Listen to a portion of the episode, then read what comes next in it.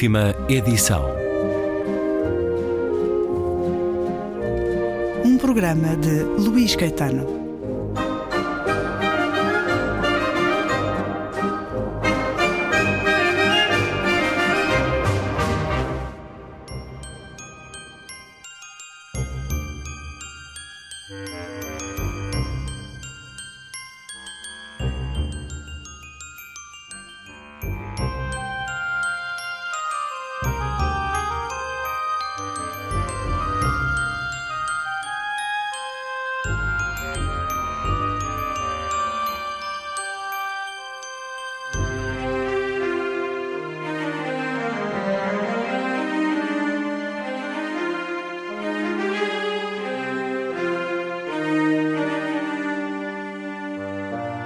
Houve um tempo em que as ruas de Barcelona se tingiam de luzes de gás ao anoitecer e a cidade amanhecia rodeada por um bosque de chaminés que envenenava o céu escarlate. Barcelona assemelhava-se então a uma montanha de basílicas e palácios entrelaçados num labirinto de vielas e túneis, cobertos por uma bruma perpétua, da qual sobressaía uma grande torre de ângulos catedralícios pináculo gótico, de gárgulas e rosetas, em cujo último piso residia o homem mais rico da cidade, o advogado Evelis Cruz. Todas as noites era possível ver a sua silhueta perfilada atrás das vidraças douradas do último piso, a contemplar a cidade a seus pés, como uma sombria sentinela. Escrutes já tinha feito fortuna na sua primeira juventude a defender os interesses de assassinos de luva branca, financeiros indianos e industriais da nova civilização do vapor e dos tiares. Dizia-se que as 100 famílias mais poderosas de Barcelona lhe pagavam uma anuidade exorbitante por poderem contar com o seu conselho e que todo o género de estadistas e generais de pacotilha com pretensões imperiais faziam fila para serem recebidos no seu gabinete no alto da torre. Dizia-se que nunca dormia, que passava as noites de vigia a contemplar Barcelona da sua janela e que não voltara a sair da torre desde o falecimento da esposa, 33 anos antes. Dizia-se que tinha a alma apunhalada pela perda, que detestava tudo e todos, que a única coisa que o guiava era o desejo de ver o mundo consumir-se na sua própria avareza e mesquinhez. Escrutes não tinha amigos nem confidentes vivia no alto da torre sem outra companhia além de Candela, uma criada cega que as más línguas acusavam de ser meio bruxa e de vaguear pelas ruas da cidade velha a tentar com doces crianças pobres que nunca mais voltavam a ser vistas. A única paixão conhecida do advogado, além da criada e das suas artes secretas, era o xadrez. Todos os anos, na véspera de Natal, Escrutos convidava um barcelonês para o topo da sua torre oferecia-lhe uma ceia requintada, regada com vinhos de sonho. À meia-noite, quando as badaladas repicavam na catedral, servia dois copos de absinto e desafiava o seu convidado para uma partida de xadrez. Se o aspirante ganhasse, o advogado comprometia-se a ceder-lhe toda a sua fortuna e propriedades. Mas se perdesse, tinha de assinar um contrato nos termos do qual Escrutes passava a ser o único proprietário e executor da sua alma imortal.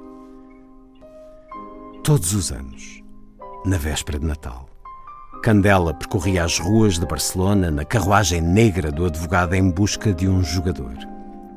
Mendigos ou banqueiros, assassinos ou poetas, tanto fazia. A partida prolongava-se até ao alvorecer do dia de Natal. Quando o sol de sangue se recortava por cima dos nevados telhados do bairro gótico, invariavelmente o adversário compreendia que tinha perdido o desafio. Saía para as frias ruas sem nada enquanto o advogado pegava num frasco de vidro cor de esmeralda e anotava nele o nome do perdedor antes de o guardar numa vitrina que continha dezenas de frascos idênticos.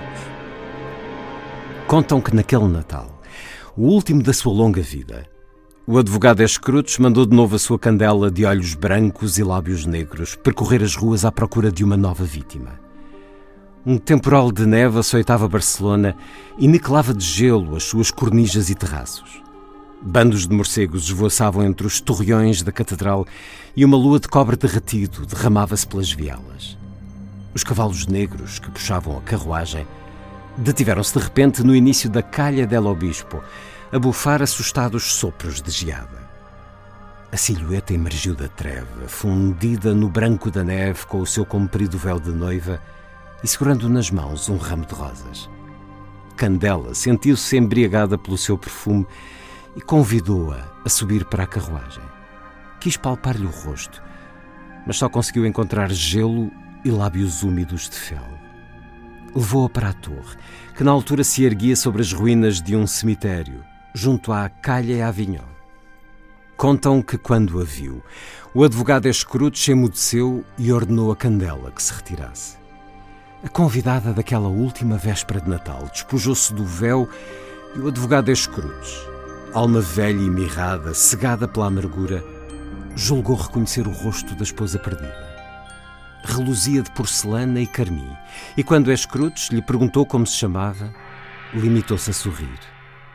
Pouco depois soaram as badaladas da meia-noite e a partida começou.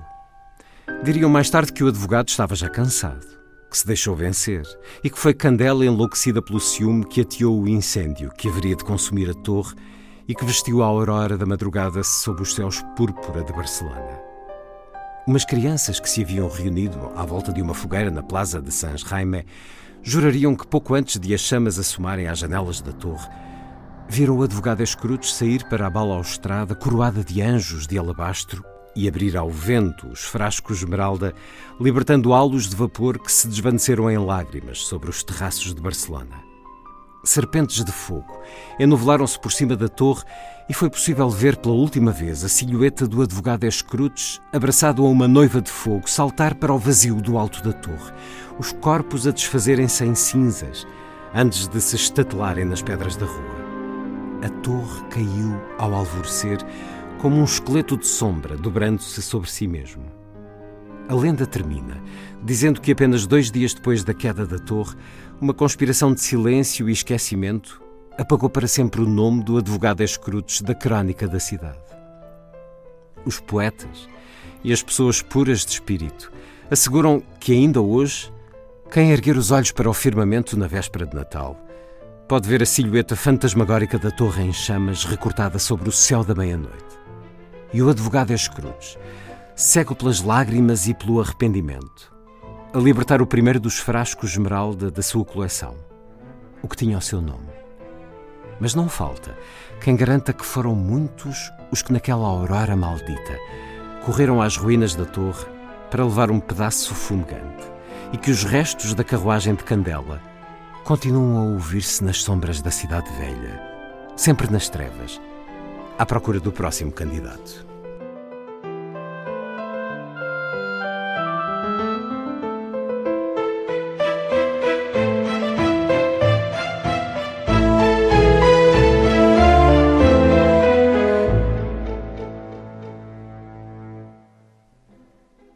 E é um conto, lido na íntegra.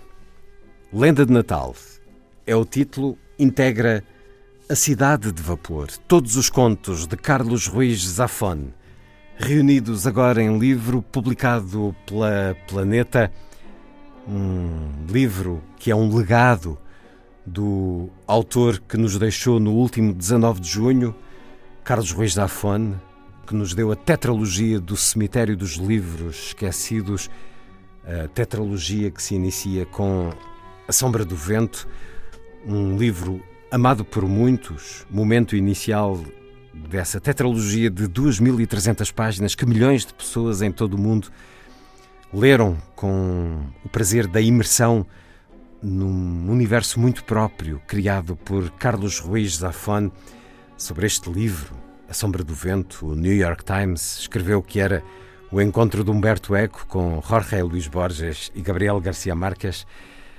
Carlos Ruiz Zafón, de regresso às nossas leituras, sempre este maravilhamento inquieto perante o confronto entre o bem e o mal, e sempre com os livros como caminho, neste conjunto de onze contos, vários deles inéditos, voltamos a perder-nos na Cidade dos Dragões, na neblina do bairro gótico, a escutar os sinos de Santa Maria del Mar, a cruzar as ramblas e a ver as marcas deixadas por Gaudi que é também ele personagem de um destes contos de A Cidade de Vapor.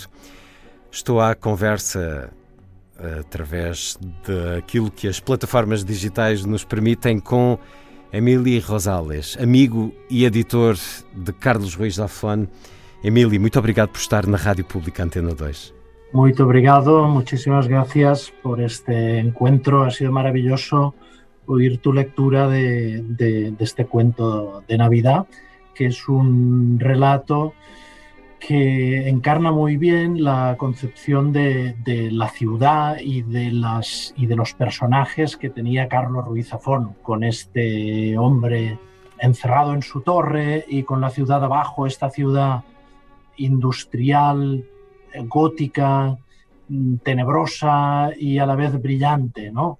Yo creo que eh, durante, durante los años que él publicó sus libros, hubo una corriente de simpatía y de coincidencia muy grande con los lectores portugueses. Creo que la comprensión y la, y la sintonía entre los lectores portugueses y el mundo barcelonés de Carlos Ruiz Zafón es algo muy visible y que celebramos muchísimo. Queríamos mais, queríamos muitos anos deste universo criado não só com a tetralogia do Cemitério dos Livros Esquecidos, mas com todas as outras obras que estão integralmente publicadas no nosso país. Estes contos, Emília Rosales, permitem-nos acrescentar portas de entrada no labirinto do universo de Carlos Ruiz Zafón, o labirinto que é também uma realidade que está num dos contos, no fundo, a dar-nos para trás alguma da história da família uhum. Sempere. Ficamos a saber que os Sempere já trabalhavam na edição dos livros, na impressão dos livros desde o século XV e ah, com essa acabamos por ter eh, raízes cada vez mais profundas no tempo sobre as personagens, várias delas eh, que são nossas personagens, são nossas enquanto leitores da tetralogia do Cemitério dos Livros Esquecidos. David Martin é um dos que atravessa estes contos. São novas portas, são, são novos espaços na mitologia escrita por eh, Zafón.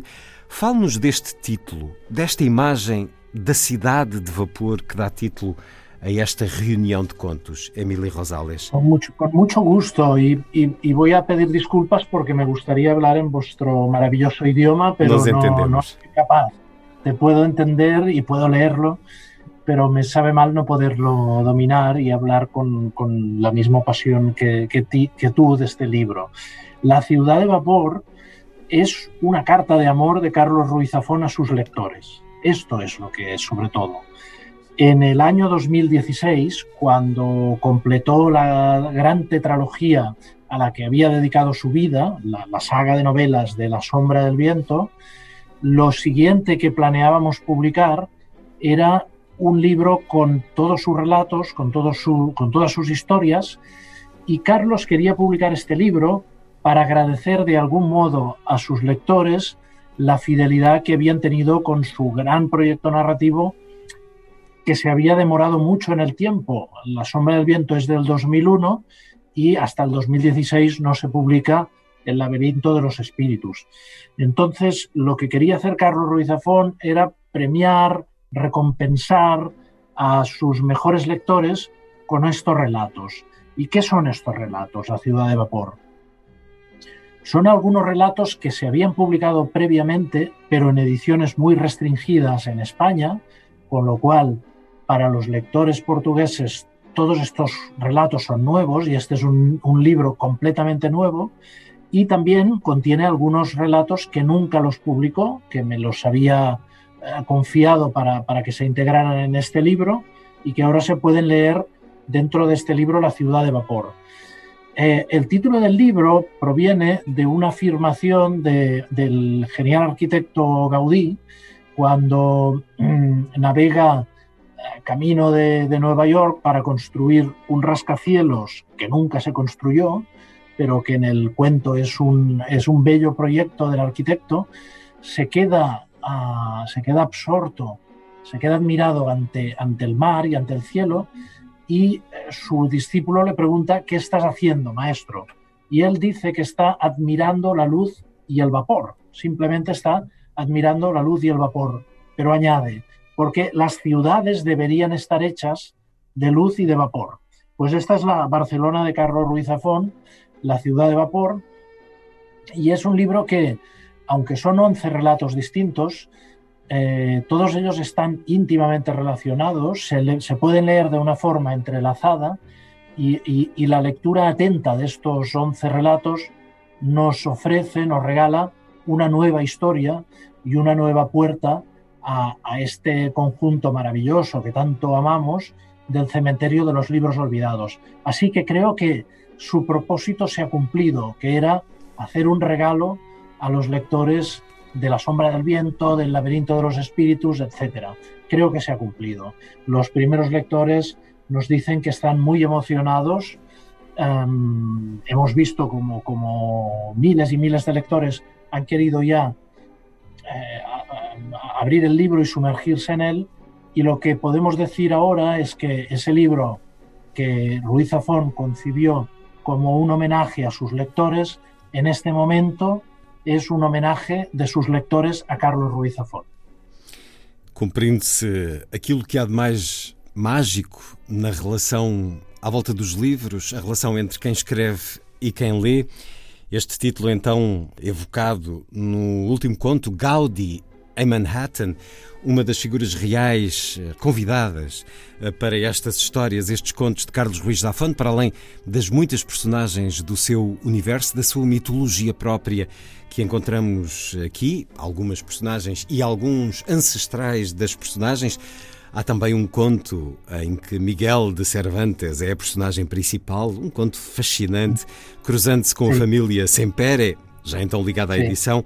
É uma história a sublinhar a angústia da obra perfeita, da obra de arte total.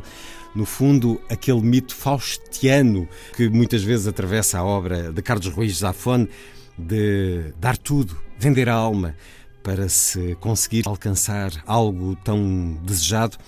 Muitos dirão que A Sombra do Vento é uma obra-prima e toda a tetralogia, todas essas 2.300 páginas do Cemitério dos Livros Esquecidos o são também. Carlos Ruiz Zafón Emily Rosales escrevia com o desespero da perfeição ou seguia tranquilo, divertindo-se e pensando na escrita enquanto um jogo, uma relação íntima com o leitor? No, Carlos Ruiz Zafón convirtió la, la, escritura en su vocación realmente. Era, era su oficio. Todos podemos reconocer la enorme habilidad que tenía en, con, con aspectos fundamentales de la escritura, pero eh, en el año 1993, siendo barcelonés y teniendo mucho éxito en, otro sector de, la ciudad, en el año 1993 decidió marcharse a vivir a Los Ángeles, decidió dejar su casa y dedicarse solo a escribir. Es lo que hizo a partir del 93, primero con las novelas infantiles y juveniles y luego con esta tetralogía del cementerio de los libros olvidados su relación con la escritura era una relación, una relación pasional, una, una relación necesaria. Para él era su, principal, su, su, principal propósito. Y él se imaginaba, o sea, él quería que, que, que sus libros habitaran en la mente de, de los lectores.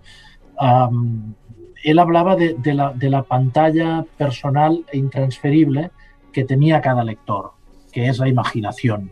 Y escribía para cada uno de sus lectores. Por esto uno tiene la sensación cuando le lee que está escribiendo para él, porque puede proyectar esa historia en la pantalla personal y única de, la imaginación. Es verdad que, este libro, La ciudad de vapor, es un libro además que nos cuenta, como decías, este avatar histórico del cementerio de los libros olvidados, con un arquitecto, con un cuento fascinante, protagonizado por un arquitecto al que el último emperador de, Constantinopla le encarga una biblioteca inexpugnable. Pero el avance de, las, de, las, de los invasores hace que no se pueda edificar en Constantinopla, que el arquitecto pueda huir con los planos y ese va a ser el origen en Barcelona de nuestra querida y maravillosa biblioteca secreta donde está todo. Entonces, esta, esta figura de la biblioteca secreta es realmente el centro de la, de la, la vocación literaria, del, trabajo literario de Carlos Ruiz Zafón. Y, lo es de las cuatro grandes novelas, pero lo es también, está en el centro de esta ciudad de vapor, eh, el cementerio de los libros olvidados.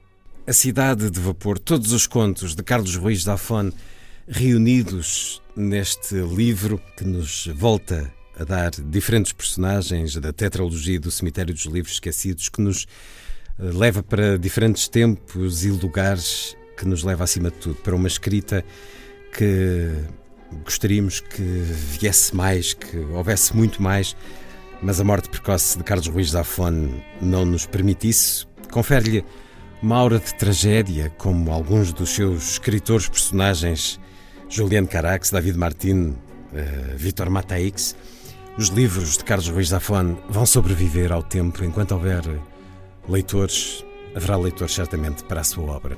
Emílio Rosales, editor e amigo de Carlos Ruiz Zafón, é também escritor e assina a nota introdutória que está neste livro.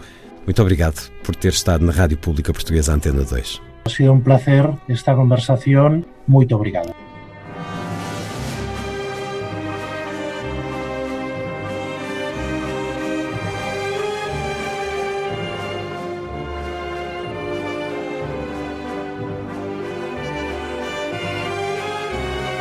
Última edição.